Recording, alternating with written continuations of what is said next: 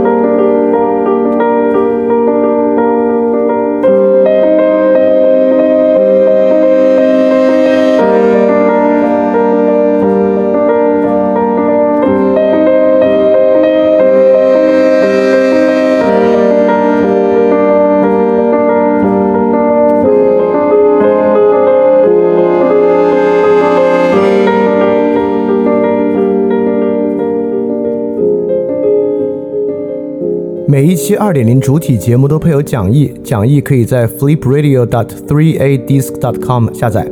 然后，如果你听到节目之中听到一声钟声的话，就代表讲义需要翻页了，跟讲义一起看更加方便。大家周一晚上好啊，欢迎收听新一期的翻店二点零节目，我是李厚成。那么今天呢，我们终于迎来这个春秋战国时代的这个总结节目啊，我们讲了二十期。才把春秋战国讲完。那么这期呢，我们我们来做一个这个时期的总结，也是从这个时期的总结呢，我们来开启啊，接下来学习中国历史的一个问题意识。这个问题意识呢，就个就是指今天这个标题啊，就是帝国不是唯一可能。因为我们之前说啊，中国这个历史非常早熟，很早呢就进入这个君主制，进入一个帝国的秩序。当然，这个世界上有很多文明很早进入帝国的秩序啊。像我们谈过的埃及、伊朗，但很快呢，他们就走出了完全的帝国秩序，迎来了很多别的可能。但在我们这边呢，帝国秩序占据了历史起码一半以上的时间，而且最辉煌的时间，或者说最被我们所熟知的时间啊，都在一个帝国化的框架之内。呃，尤其是春秋战国这个从周制这种封建制啊，向秦制这个帝国制的演进过程之中，很多人会认为啊。法家改革以及帝国化是不可避免的一个事情，所以说回头来看这个从周到秦的这个变化，那我觉得如果我们要总结的话，要回答一个最关键的问题，就是帝国化是不是不可避免的？帝国是不是一个唯一的可能性？当然啊，我们在这里要做的不是那种历史如果论，如果当时我们没有走入帝制之后会怎么怎么样等等等等。所以说去回想先秦。是不是帝制是最后唯一的可能性和唯一终点？这个事儿本身就很重要。为什么对于春秋战国的总结，最后会落实到这么一个话题？其实我们整个这一期也是在帮助大家去讲，为什么这个话题本身就这么关键、这么重要。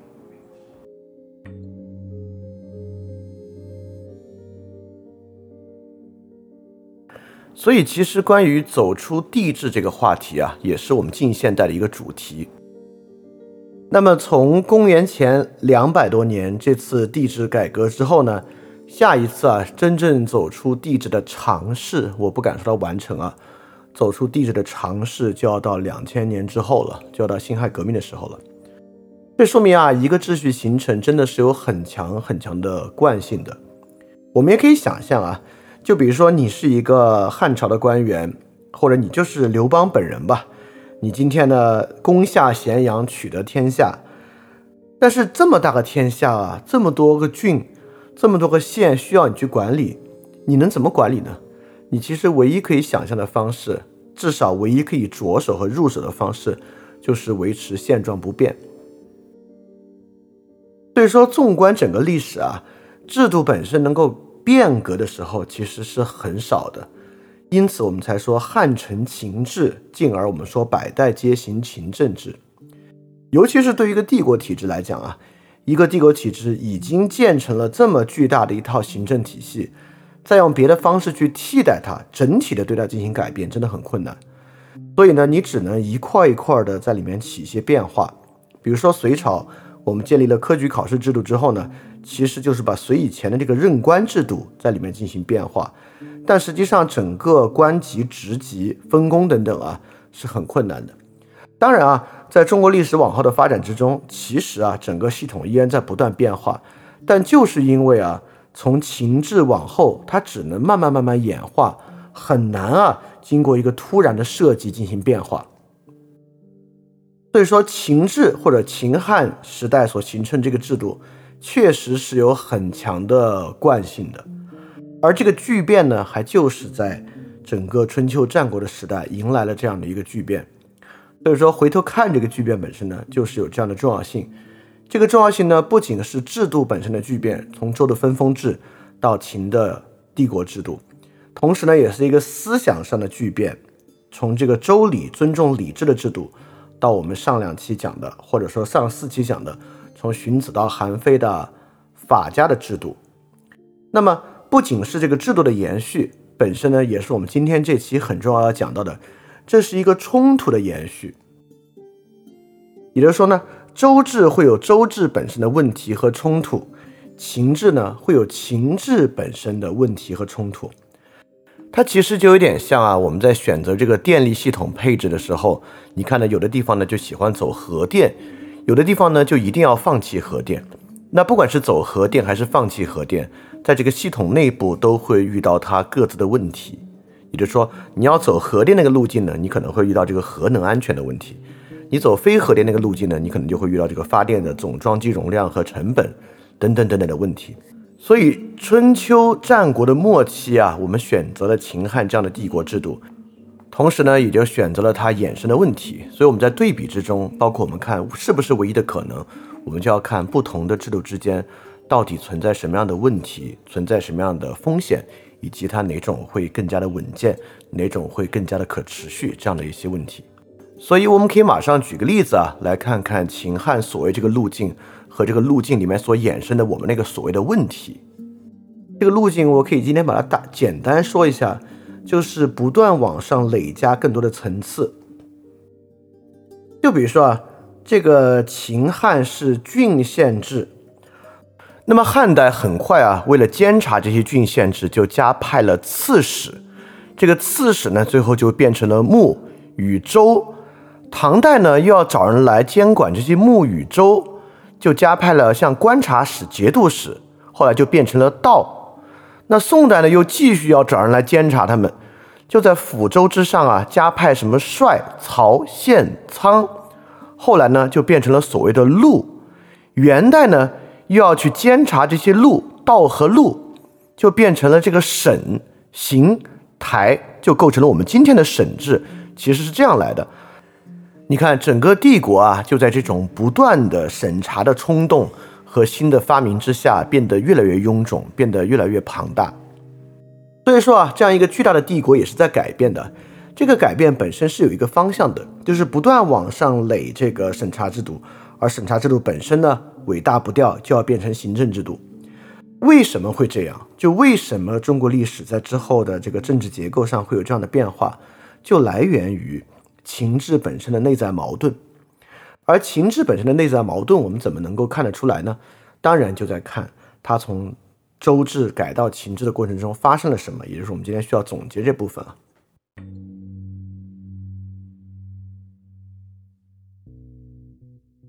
但总结呢，还是有一个问题可以问。其实啊，这个就是是什么和为什么的问题的区分。比如说啊，我们今天完全可以总结，就秦制是什么样的。比如说，我们不说秦始皇的时代啊，我们说，比如说秦这个昭襄王的时代，秦制是什么样的？也就是说，这个商鞅变法之后，凝结在始皇帝之前在位时间最长的这个君主秦昭襄王，他的时代秦制是什么样的？我们可以对他做一个描述啊。我们甚至可以回答刚才那个问题：在昭襄王时代啊，秦制本身有什么问题？或者我们讲诸子百家的思想是什么样的？我们把过去这么多期讲的内容做一个总结，都是可能的。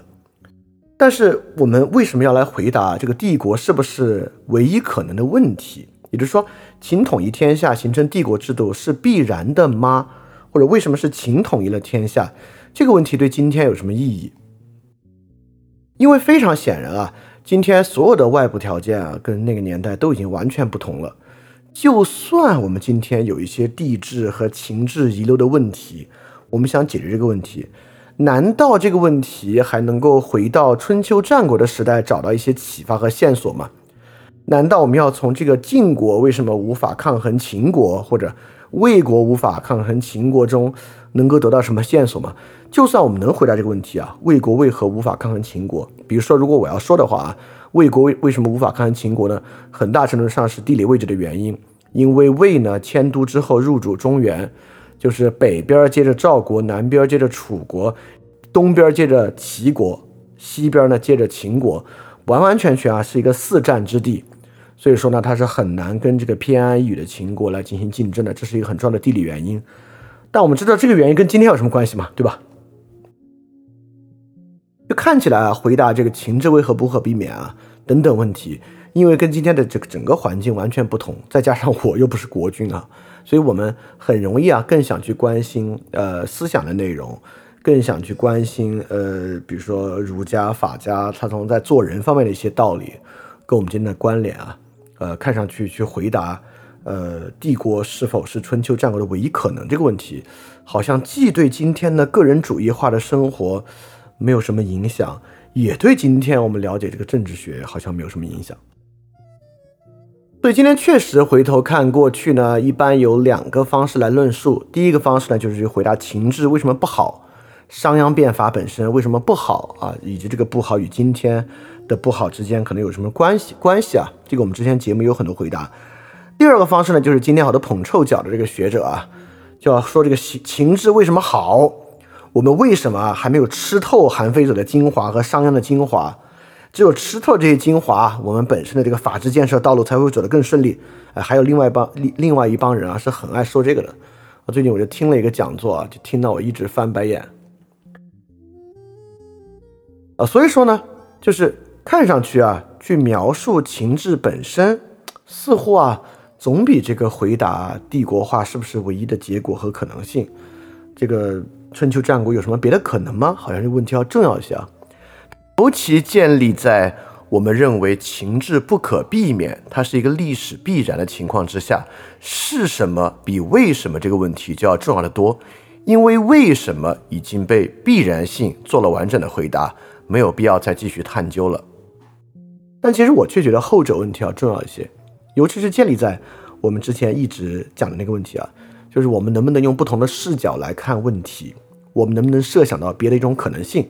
如果这个本身是一个很重要的能力的话，那么回看春秋战国帝国是不是唯一可能，就变成了一个很重要的问题。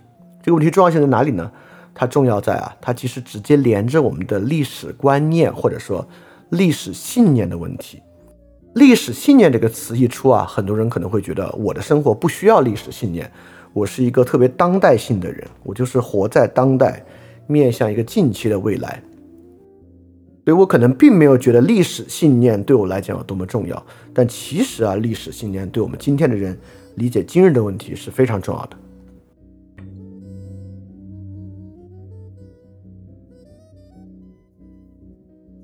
比如说啊，今天有一种看法，认为啊，这个国家一大，只要是一个大国，它的管理方式就会受到很多的限制。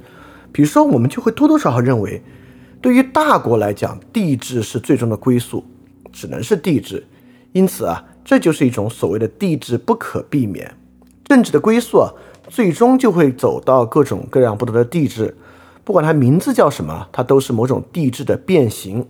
一旦啊，这个政治共同体的规模一大，范围一大，它最后呢必然是帝制啊。这你看，其实今天我们面临今日的问题，很多人也采取这样的一个看法和信念。那这个呢，就与我们回答春秋战国帝制是不是唯一可能产生的关联。第二呢，我们说到分封制啊，或者我们说一个分权的制度，我们有时候会认为它是一个次级的落后的制度。比如说，我们都听过这个马克思的一个历史阶段论啊，这个历史阶段论呢，奴隶制呢会被封建制淘汰，封建制呢会被君主制，也就是帝制淘汰，帝制呢会被资本主义社会淘汰，资本主义社会呢会被社会主义社会淘汰。它本身呢是遵循一个进步的阶梯，至少在马克思这里，它是一个进步的阶梯，是人类进步不断发展的过程。在这个角度上来看啊，这个封建制在任何视角之下，它都比不上帝制，它是帝制的一个前阶段。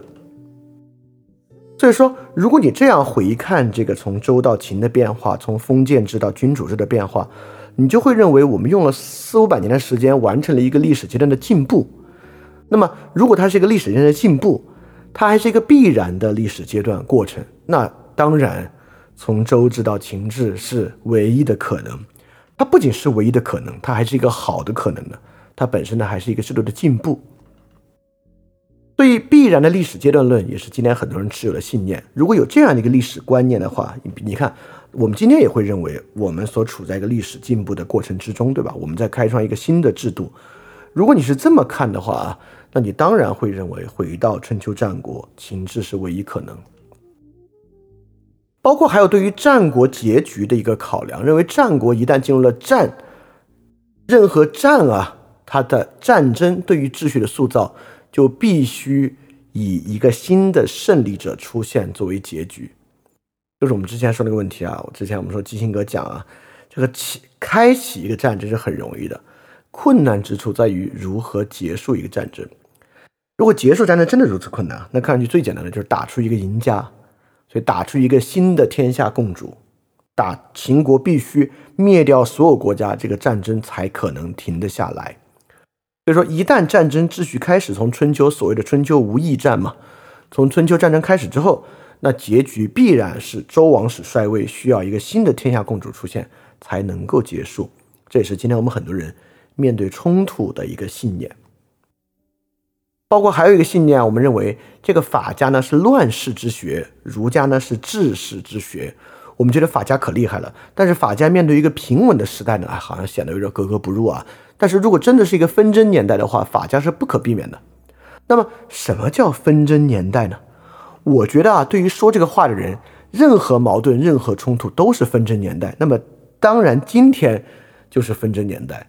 那么今天这个纷争年代呢，当然我们要需要用法家才能够治理，对吧？所以如果我们把战国看作乱世，而乱世用重点或者乱世就要用法家，那法家是战国的唯一可能和唯一的归宿。如果持有这个信念呢，它同样会映照在我们今天的生活和问题之上。好，所以回头去问春秋和战国时间帝国是不是唯一可能啊？这是一个历史信念的问题。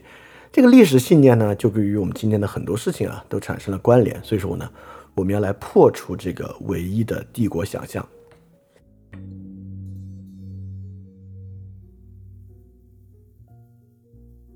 所以简单回溯一下啊，如果春秋战国期间发生了几件重要的事儿，正是这几件事儿导致走向帝制的，那么是哪几件事儿呢？第一，从西周向东周的转变。春秋战国呢，就是东周列国时期。什么叫西周？什么叫东周？西东是什么关系？那么东周呢，也是这个周王室衰微。那么什么叫周王室的衰微？周王室的衰微一定需要一个别的政权来对它进行替代吗？好，这是一个问题啊。那么第二个，在春秋战国之间发生的，当然就是春秋五霸。这个春秋五霸在。历史进程之中具有一种秩序的重塑吗？还是它是一个必然的过渡阶段？如果是过渡阶段的话呢？它为什么会产生霸主？那霸主为什么就不能是终点？对吧？那霸主秩序怎么瓦解的？这是个问题，对吧？第三个呢，就是春秋与战国的划分。什么是春秋？什么是战国？他们的划分呢，就是三家分晋。三家分晋为什么这么重要？凭什么三家分晋是春秋和战国的划分？对于周制的瓦解啊，三家分晋意味着什么啊？这是个很重要的问题啊。那么进入战国呢，当然就是一个秦逐渐统一天下的过程，是怎么发生的？这个过程有任何地方可以踩刹车吗？包括为什么是秦，他是怎么想到来统一天下的？这中间发生了什么？其实都有很多值得来聊的部分。所以今天呢，我们不讲一个具体的时期，也不讲一个具体的思想家，我们就来看这四个过程：从这个进入东周到五霸，到三家分晋，到秦统一天下，这四个春秋战国中间可能最关键的四个事件是怎么发生的？有什么别的可能吗？他们本身为什么不是终点？对这期节目啊，不仅不，它作为总结节目啊，不仅不是一个我们提出一个模式，提出一个大框架来理解春秋战国，哎，我们反而要进入更多的细节，因为只有进入到细节，我们才可能看到更多的可能性。在这个地方，其实大家也可以想想啊，你现在的历史信念，比如说跟历史信念相关的，对于社会和政治的信念。是在什么样的细节、哪几个故事之下拼凑完成的啊？这本身是个很重要的问题。翻转电台需要你的支持啊！因为之前有长期以来啊，一直四年以来支持我的一个大额捐赠人，我跟他的捐赠期限到期了，所以现在呢，我要来看翻转电台啊有没有可能自己造血，可持续的继续发展下去。但是翻转电台呢会继续保持非知识付费模式，不管是电台节目、文章、知识社群，都保持全免费的模式，也不需要接广告或者做定制节目的方法，能够保持独立的运营。所以在这个背景之下，需要大家的支持捐赠，希望翻店呢这个创作机制可以保持下去。如果运气好啊，钱多于我自己的生活所需，它还会用于做事侠创作机制本身的创作补贴。所以说，特别希望你通过 patron 和爱发电这两个平台赞助。如果你需要知道 patron 和爱发电的地址，请去修 Note 之中看。好，谢谢大家了。